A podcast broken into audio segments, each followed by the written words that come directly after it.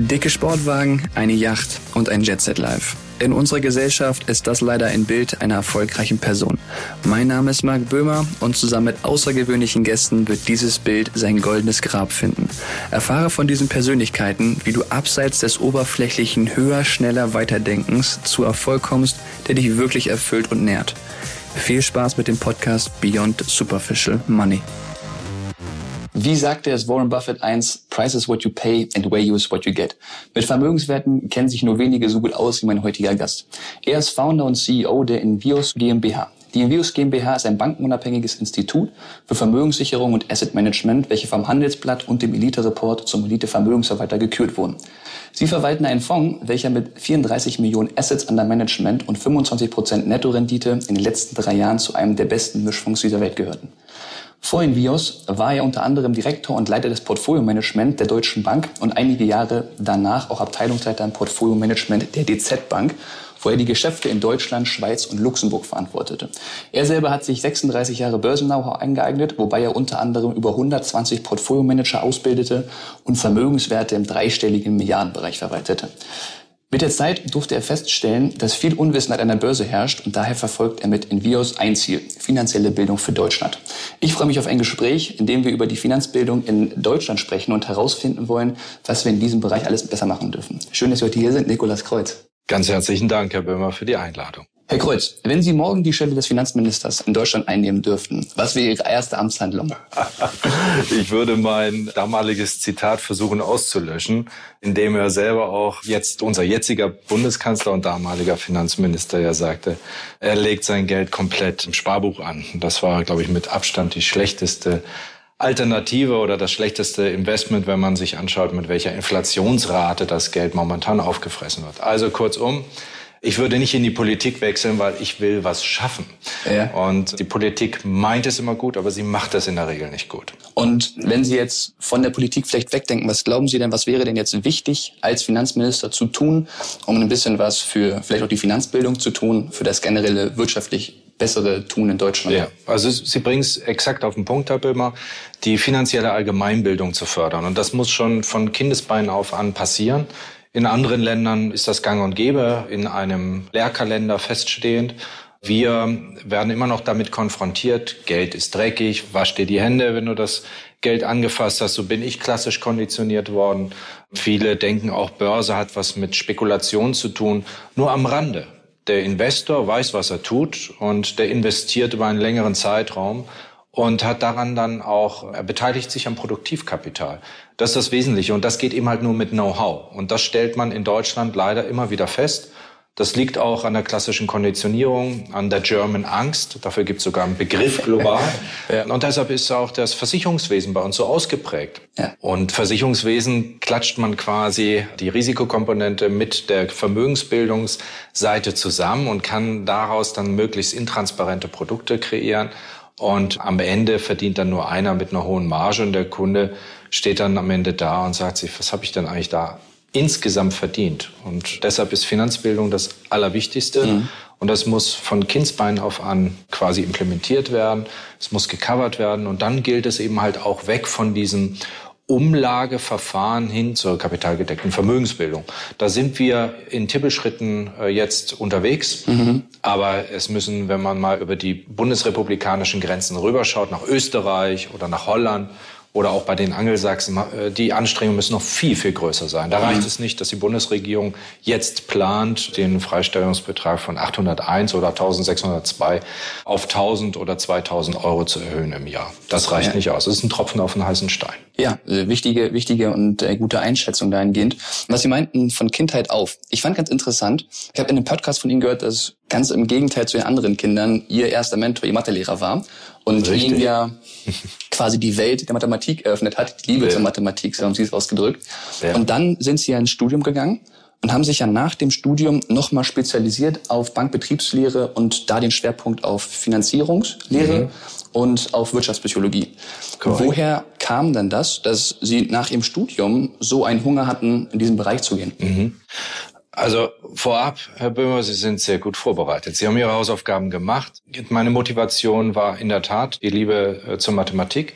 Dr. Deke hat äh, mir da sehr, sehr geholfen, weil über die Mathematik hinweg vieles logisch erscheint. Die Realität ist aber leider dann doch ein bisschen komplexer. Aber die Mathematik hilft uns als Orientierung, als Grundlage zur grundsätzlichen Naturwissenschaft. Im Studium habe ich eigentlich relativ zügig festgestellt, dass die Behavior Finance oder die Wahrnehmungspsychologie, damit verbunden auch die Neurofinance und die Wirtschaftspsychologie, eigentlich so das, was die Mathematik oder was die grobe Lehre, das Studium Generales, BWL, VWL, was so auch an Königsdisziplinen herrscht, an alter Lehre, dass das sinnvoll ergänzt wird, dass wir, die wirtschaftlichen Akteure nämlich, wir Menschen, Investoren, Konsumenten, Staaten, das sind ja nur andere Gebilde, organische Formen von dem, was letzten Endes den Menschen ausmacht und was Wirtschaften ausmacht. Und äh, wir Menschen sind halt nicht der Homo economicus, was uns immer wieder gelehrt wird, sondern wir sind der Homo irrationalis. Wir sind extrem durch Emotionen getrieben. Unser Gehirn ist ein archaisches System, was nur auf Nahrungssuche und Partnersuche ist. Und wenn man das für sich akzeptiert und respektiert, äh, dann kann man daraus eben halt auch stetiges irrationales Verhalten auch an der Börse ableiten. Das war eine Motivation, also mhm. etwas realistischeres äh, zu entdecken, was die wirtschaftlichen Zusammenhänge besser erklärt. Und zum anderen war es einfach so, Sie hatten es ja gerade angeführt, ich habe schon als junger Mann immer gedacht, Größe ist sinnvoll, weil zum Zwecke der äh, Spezialisierung große Einheiten eben halt besser agieren. Und ich habe leider immer äh, doch feststellen müssen, je größer die Einheiten wurden, je mehr ich Verantwortung trug für unterschiedliche Teams, und ich habe wirklich großartige Teams auch leiden dürfen, umso weniger hat man sich eigentlich um den Kunden gekümmert und mehr um das System Bank, Finanzdienstleister, Finanzintermediär. Man hat sich um sich selbst geschart und mit sich selber beschäftigt. Und das war mir ein Dorn im Auge. Ich habe immer wieder gedacht, dass man Alpha generiert und Größe wichtig ist, aber Größe führt vom Kunden weg. Und das mhm. war dann die Motivation auch vor wenigen Jahren, die Invios GmbH zu gründen und es besser zu machen. Nämlich Wissen nicht als hoheitliches Wissen zu definieren, sondern den Menschen, weil es auch keine Raketenwissenschaft ist. Es sind äh, wenige Aspekte, 20, 25 Punkte, die man für sich begreifen muss, welche typischen Anlagefehler man macht. Und wenn man das begriffen hat, dann kann man gut für sein Alter vorsorgen und muss dann nicht mehr nur für sein Geld arbeiten, sondern das Geld arbeitet für einen. Mhm. Es geht darum, ein passives Einkommen zu erhöhen und das eben halt auch nicht superficial, so wie Sie es gerade korrekt angeführt haben, sondern eben halt auch hinter die Kulissen zu schauen und Dinge grundsätzlich richtig zu machen und vielleicht auch ein bisschen nicht nur zu vertrauen auf das, was einem ein Banker sagt oder ein Vermittler sagt, sondern einfach da auch mit klugem Menschenverstand unterwegs zu sein. So wie man es eigentlich auch macht, wenn man Butter einkauft, Preise vergleicht, im Supermarkt ist. Äh, wenn man zum Arzt geht, eine schlimme Diagnose hat, dann wählt man auch zwei, drei andere Ärzte noch, um ein Ergebnis zu validieren. Und bei Banken, da trauen wir einfach über den Schalter rüber hinweg, glauben das alles und holen uns leider zu wenig Wissen ab. Aber Gott sei Dank gibt es ja so Menschen wie Sie, die in diese Lücke stoßen ja. und diese Informationsasymmetrie aufheben. Also es geht darum, Kunden auf Augenhöhe zu bringen mit den anderen Protagonisten. Interessant. Ein Punkt, der eigentlich ein bisschen hinter auf der Liste war oder weiter hinten auf der Liste war, den ich nach vorne ziehen würde, ist das Thema Emotion, mhm. das Sie angesprochen haben. Und zwar, wenn ich so Ihre Karriere so durchgehe, dann war eine Dotcom-Blase, Schifffahrtskrise, ja. Wirtschaftskrise 2008, Corona, jetzt haben wir Ukraine und Russland. Also Sie haben ja schon einige Krisen mitgemacht. Ja. Ich glaube, draußen im Netz gibt es jetzt genug Krisenerfahrungen, da brauchen wir jetzt nicht nochmal drauf einschlagen auf die Kerbe. Was mich viel mehr interessiert, ist das Thema, was liegen gelassen wird, und zwar, wir hören zwar immer, naja, halten Sie die Füße still, mhm. bleiben Sie ruhig, machen Sie entspannt, aber wenige reden darüber, wie man das eigentlich macht. Wie bleibt man ruhig? Weil ich meine, wenn der Markt einbricht, Geld weniger wird, dann ja. ist es für die meisten schwierig, irgendwie da emotional ruhig zu bleiben. Was mhm. geben Sie da vielleicht mit oder was, was sagen Sie als Invios an Ihre Kunden? Wie kann man ruhig bleiben in solchen ja. Phasen? Ja, das ist wichtig, dass man äh, aus einer Vogelperspektive das sieht. Also entweder schafft man es, den Abstand dazu zu gewinnen, dass man sich nicht sekündlich mit dem Markt beschäftigt mhm. als privater Investor, als Laie, weil dann machen einem diese Kursschwankungen auch Angst. Man kann das delegieren. Das versucht man ja im Rahmen der Vermögensverwaltung oder indem man in Investmentfonds investiert. Dann sollte man die Einstiegszeitpunkte eben halt breiter streuen. Das heißt, so ein Cost-Average-Effekt über Sparpläne macht sehr großen Sinn und die Sparpläne kann man ja auch hochziehen. Man kann ja auch über 10.000 Euro monatlich, wenn man eine größere Summe anlegen möchte, dann das partitionieren, also in Tranchen äh, zu investieren. Das macht absolut Sinn.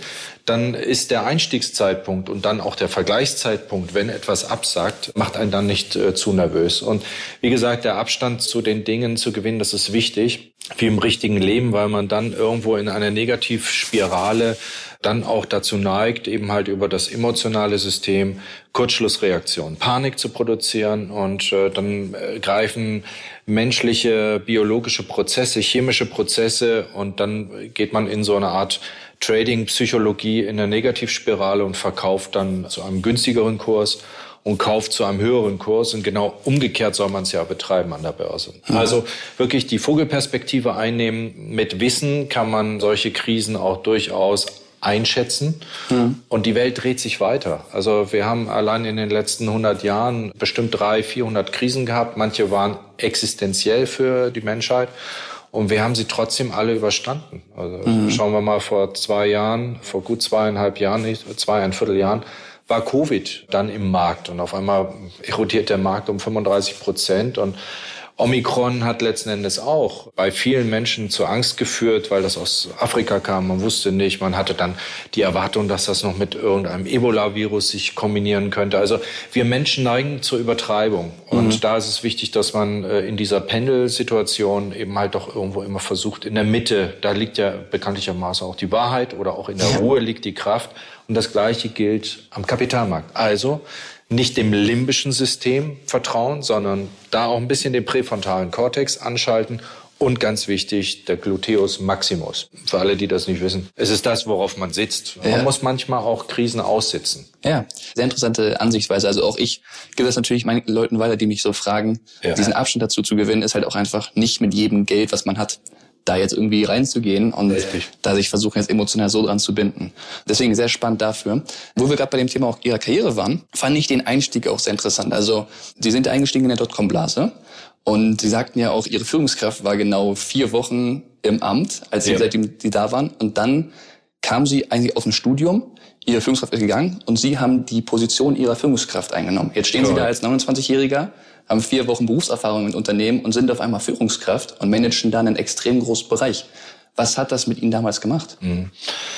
Also am Kapitalmarkt bin ich sogar mit 14, mit jungen 14 Jahren, also gefühlt zu jungen 14 Jahren am Kapitalmarkt gewesen. Ich habe auch meine Erfahrung gesammelt. Das war noch bevor die Mauer gefallen ist. Für mhm. Sie wahrscheinlich überhaupt ein Zeitraum, den Sie gar nicht überschauen können. Ich glaube, man, es ist so ein bisschen wie der Bambus im Wind. Wenn man Gegenwind bekommt, dann festigt das nicht nur den Stamm, sondern es festigt auch den Charakter. Mhm. Mir ist relativ viel Verantwortung immer schnell übertragen worden. Von daher fand ich das jetzt gar nicht mal so schlimm. Ich habe das auch gar nicht in den jungen Jahren so reflektiert.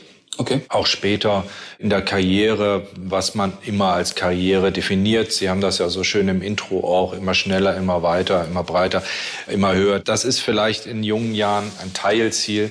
Aber für mich hat das irgendwie nie eine Relevanz gehabt. Ich mhm. habe gelernt durch äh, ein, zwei Mentoren, dass andere Dinge wichtig sind im Leben, die leider teilweise auch durch den Kapitalmarkt verdeckt werden, weil es auch viel Amoralität anzieht. Geld zieht einfach hohes Wissen, hohe Kompetenz an, eben mhm. halt aber auch, wenn man nicht zu sehr gefestigt ist und dafür braucht man halt auch Verantwortung, Herausforderungen. Da braucht man einen inneren Wertekompass. Und ich glaube, der hat mich relativ gut geführt in diesem Bereich. Also äh, nicht verschrecken, also auch das als äh, Empfehlung für Ihre Zuhörer, sofern ich mal eine Empfehlung geben darf, sondern das annehmen, ins kalte Wasser springen. Es bringt Spaß. Äh, nach ein paar Metern ich war gestern auf Pellworm, da waren zwei Damen, die sind in die Nordsee gesprungen und sah ziemlich kalt aus. Und sie sagte, es hat 30 Sekunden gedauert, dann assimiliert man, also man gewöhnt sich an ein Umfeld. Ja. Und dann ist es eigentlich relativ schön, mal auch über den Tellerrand rüber zu schauen. Das fehlt uns ja auch dass wir mittlerweile auch in so einer Wohlstandsblase sind und gar nicht mal an unsere Grenzen herangeführt werden. Ich glaube, es gehört äh, dazu, es gehört zum Menschsein dazu, dass wir auch an unsere Grenzen, uns selber auch an unsere Grenzen ranführen und einen Ticken auch mal darüber schauen. Spannend. Wo Sie gerade dabei sind, man gewöhnt sich daran. Jetzt versuche ich mich so ein bisschen da rein zu versetzen. Sie werden auf einmal in so eine Führungsposition gestellt. Wie lange hat das bei Ihnen gedauert, wenn ich fragen darf, bis Sie sich daran gewöhnt haben, okay, ich bin jetzt hier nach vier Wochen mhm. nach meinem Studium Führungskraft. Wann hat das dann so, ja, jetzt ist jetzt normal? Wann mhm. hat das eingetreten bei Ihnen? Ich glaube, man muss immer äh, Respekt äh, vor dem Miteinander haben. Das ist ganz wichtig. Mhm. Ich habe es erlebt, wie man nicht geführt werden möchte. Und aus dieser Erkenntnis heraus habe ich eigentlich äh, sehr schnell begriffen, dass man nur partizipativ gut führt. Also Saint-Exupéry hat das mal auf den Punkt gebracht, man führt nur mit dem Herzen gut. Mhm. Ich glaube, das ist ein ganz wesentlicher Aspekt. Und dann zählt die Zeit nicht, sondern man muss intuitiv das Richtige machen. Ich glaube auch nicht, dass man als Führer das lernen kann, sondern ich glaube, es gilt, äh, Teams zur Höchstleistung zu bringen und dazu muss man halt auch äh, die Heterogenität akzeptieren, jeden Einzelnen für sich soweit akzeptieren. Es gilt eigentlich, den Rahmen zu kreieren und daraus dann äh, die Leute zu fördern, Höchstleistung zu bringen. Also nicht zu große Angst vor irgendwelchen Themen zu haben oder ob man da drin sich wohlfühlt, sondern es auszuprobieren und äh, das Ergebnis gibt einem ja täglich recht. Das Schöne ist ja, Sie können es ja gar nicht kaschieren. Entweder folgen Ihnen die Leute oder Sie motivieren die Leute in eine Richtung oder sie sind halt wie ein Haufen Flöhe und äh, am Ende ist das Ergebnis halt suboptimal. Ja. Dann haben sie aber auch gleich die längste Zeit geführt. Dann muss jeder für sich auch akzeptieren, dass er das halt nicht kann. Das ist auch nichts Schlimmes. Man muss glaube ich, für sich die Situation finden oder das Umfeld, was einem Spaß bringt. Dann ist man ja. automatisch gut, dann macht man es häufiger und dann wird man noch besser als die anderen. Mhm. Und dann können Sie, glaube ich, überall mit viel Freude äh, viel Erfolg produzieren. Ja, spannend. Sie haben ja, wie gesagt, gerade eben das Thema Angst, auch, auch so ein bisschen in die Angst vielleicht reinzugehen. Und was ich beobachte in Deutschland, wenn wir über Finanzen reden, dass es immer so heißt, was hier, darüber redet man nicht, ja. Die Angst, ja. darüber zu reden, ist relativ groß. Aber es gibt dann eben auch, was ich auch beobachte, eine sehr, sehr große Fraktion, die immer größer wird, dass sie sich zu stark auf Geld fokussiert. Mhm. Ja, und wir in irgendwie so eine sehr, sehr große Schere laufen. Die einen ja. sagen, darüber reden wir nicht und das Geld braucht man nicht. Ja, und die andere ist nur darauf fokussiert, dass alles andere liegen.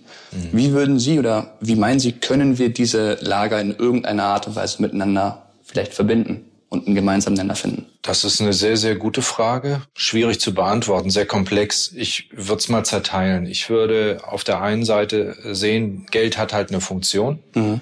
Tauschmittelfunktion, Wertaufbewahrungsfunktion und zwei, drei andere Nebenfunktionen. Geld ist Mittel zum Zweck. Für manche ist es halt doch etwas mehr. Es ist die Irrationalität der Menschen. Also ein Eichhörnchen sammelt auch nicht irgendwie 10 Milliarden Nüsse, fühlt sich damit nicht wohl und will 20 Milliarden Nüsse sammeln. Wir Menschen neigen aber zu diesen Irrationalitäten.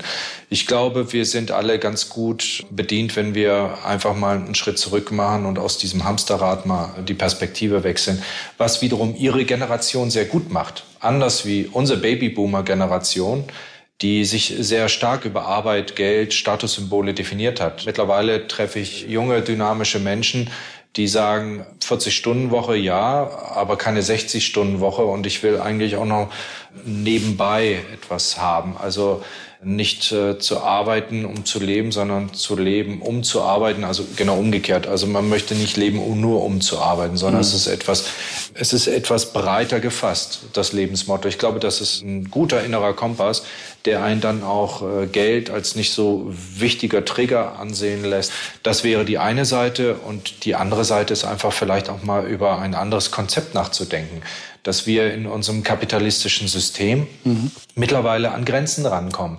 Die Grenze ist unsere Umwelt. Wir Menschen sind mittlerweile jetzt knapp acht Milliarden. Wir werden 2030 etwa zehn Milliarden Menschen sein.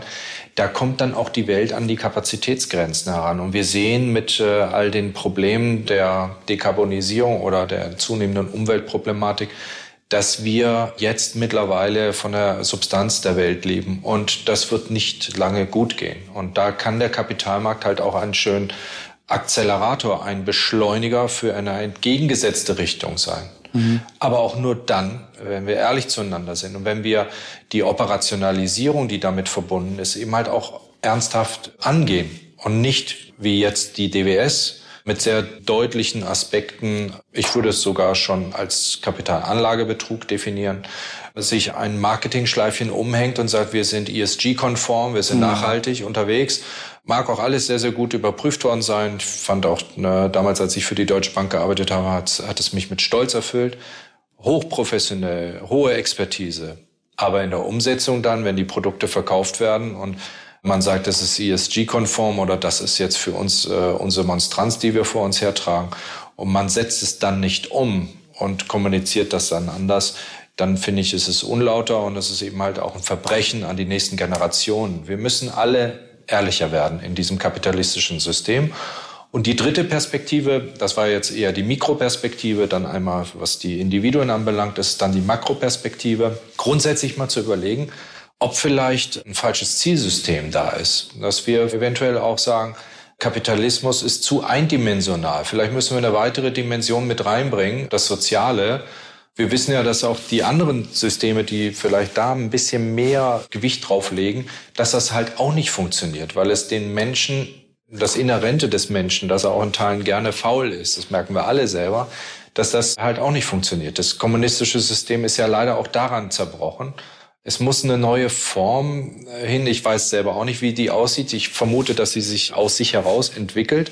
Das kann nicht revolutionär passieren, das passiert immer blutig, sondern es muss evolutionär passieren. Aber mhm. so wie das kapitalistische System eindimensional auf Profit und Wachstum ausgerichtet ist, so wie unsere Länder geführt werden in eine Tabelle, welches Wachstum wir erzielen mit zwei, drei, fünf Prozent oder dann in eine technische Rezession, Vielleicht ist das auch ein sinnvolles Ausatmen, dass wir alle mal überlegen, ja, Covid hat uns eigentlich auch etwas deutlich gemacht, vor Augen geführt, dass wir alle ein bisschen langsamer machen sollten und der Umwelt ging es ja auch besser. Wenn Sie mal reinschauen, Taj Mahal konnte man wieder sehen, man konnte die anderen Dinge sehen, die eigentlich in einer Smogglocke drin waren. Wir haben es in unserem Umfeld hier in Hamburg auch gesehen, wie die Natur sich wieder Teile zurückgeholt hatte, während der Mensch halt hinter dem Fenster nach draußen schaute und ja, im Lockdown sich befand. Also grundsätzlich glaube ich mal Perspektivwechsel, sich nicht so wichtig nehmen, Dinge einfach auch mal auf sich wirken zu lassen und das möglichst friedvoll und nicht in dieser bequemen, laissez-fairen Art äh, sich grundsätzlich auch zu egoistisch äh, zu bewegen. Ja, das mhm. sehen wir ja auch, aber das führt, glaube ich, auch zu weit. Ja, aber das ist ja genau der Punkt, den ich auch versuche anzusprechen, dieses weg von diesem oberflächlichen halt zu ja. kommen, ja, und Richtig. mal über was anderes nachzudenken als nur rein Geld, Profit und was alles damit eben noch folgt. Was mich nochmal interessieren würde, so ein bisschen in die Zukunft. Wo glauben Sie denn, Sie haben ja so einen kleinen Ausblick gegeben mit der Generation, wo glauben Sie denn, bewegt sich so der Finanzmarkt jetzt mal wirklich sehr, sehr langfristig gesehen? Jetzt nicht, was passiert die nächsten sechs Monate, mhm. sondern wo bewegt er sich langfristig vielleicht hin? Wird sich was ändern? Glauben Sie, das entsteht diese Evolution relativ bald? Dauert das noch ein bisschen? Wie sehen mhm. Sie das? Mhm. Also ich bin ein Freund von äh, grundsätzlich der Schwarmtheorie und ich glaube auch, dass äh, die Evolution uns im kleinsten mikrobiologischen Sinne als auch im großen verhaltensorientierten Sinne und auch was, was die Systeme anbelangt, dass wir durch diesen Schumpeterschen Prozess immer wieder befördert werden. Das heißt, äh, Dinge, die groß werden, fallen in sich zusammen. Produktlebenszyklen verkürzen sich. Unternehmen, wenn Sie sich mal anschauen, im S&P vor 20 Jahren, wer da die Top Fangs war, in Anführungsstrichen, da war Dell als einziger Technologiewert drin. Alle anderen Werte kennen Sie kaum, jetzt wieder doch ein großer Ölwert, dessen Name ich jetzt mal nicht nenne. Nein, grundsätzlich glaube ich, dass wir dazu übergehen müssen, in diesem System flexibler zu werden, flexibler zu denken. Und ich glaube, diese großen Kapitalsammelstellen, die fallen immer wieder in sich zusammen. Das ist, äh, das ist auch die Mean Reversion, der Ansatz der Theorie der Mean Reversion. Alles kommt zu seinem inneren Wert. Nicht nur Assetklassen, selbst Bitcoin. Nein, wir sehen auch bei Unternehmen, dass sich Dinge wieder, dass sie retardieren, dass sie zu groß werden, zu inflexibel und dann fallen sie in sich zusammen. Das bedeutet für den Bankensektor, dass wir diese Kapitalkonzentration immer wieder aufsprengen werden durch das polypolistische Marktsystem. Es wird sich immer wieder auch Wettbewerb einstellen. Ich äh, bin der festen Überzeugung, dass die Technologie disruptiv wirken wird. Das bedeutet, dass die großen Banken in der Form, wie wir sie jetzt kennen, in 10, 15 Jahren nicht mehr existent sind. Insbesondere im, ähm, im deutschen Bankensektor. Mhm. Es werden viele neue äh, Finanzstartups, Fintechs äh, kommen. Viele werden auch wieder gehen, aber manche werden bleiben. Und die sind aufgrund ihrer Flexibilität, ihrer zukunftsfähigen Technologie, dass man an einem grünen Tisch Blaupause entwickeln kann und das Ding von Grund auf besser machen kann, neu aufsetzen kann, kundenorientierter, kundenzentrierter aufbauen kann, dass diese Dinge alles andere wegfegen werden, so dass sich immer wieder auch viele neue kleine Finanzintermediäre, unabhängige Vermögensverwalter, neue Fondsboutiquen entwickeln werden, die ihr Business besser machen als die großen. Einfach aus, aus, aufgrund der System, der Systemfehler. Aufgrund mhm. der Fehler, die innerhalb dieser großen Einheiten bestehen, konsensuale Entscheidungsthematiken, Overhead-Kosten, zu viele Häuptlinge, zu wenige Indianer etc. pp. Mhm wahnsinnig spannend. Also ich habe, glaube ich, noch tausend weitere Fragen, die wir ausführen ja, dann können. Fragen Sie. ich glaube nur, das würde für diesen Podcast alleine jetzt, glaube ich, ein bisschen Rahmen sprengen. Ja. ja. Und deswegen möchte ich mich einfach bedanken für die Zeit, die Sie sich heute genommen haben, dass wir so einen tiefen Einblick bekommen durften.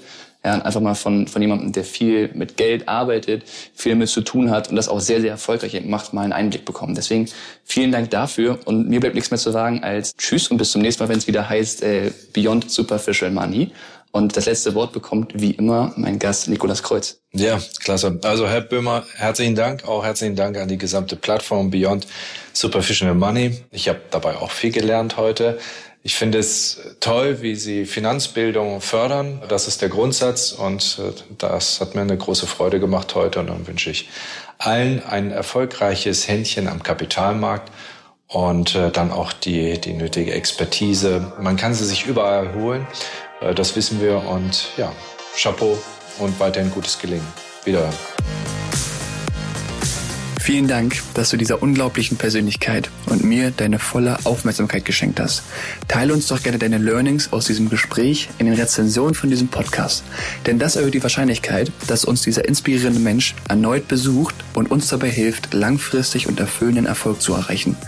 Ich teile dir in den Show Notes und auf meinem Instagram-Profil mark-live, geschrieben wie das Leben, einen Link, in dem du eine Zusammenfassung dieses Gesprächs findest. Damit kannst du das Gehörte einfach nochmal nachlesen und für dich verinnerlichen.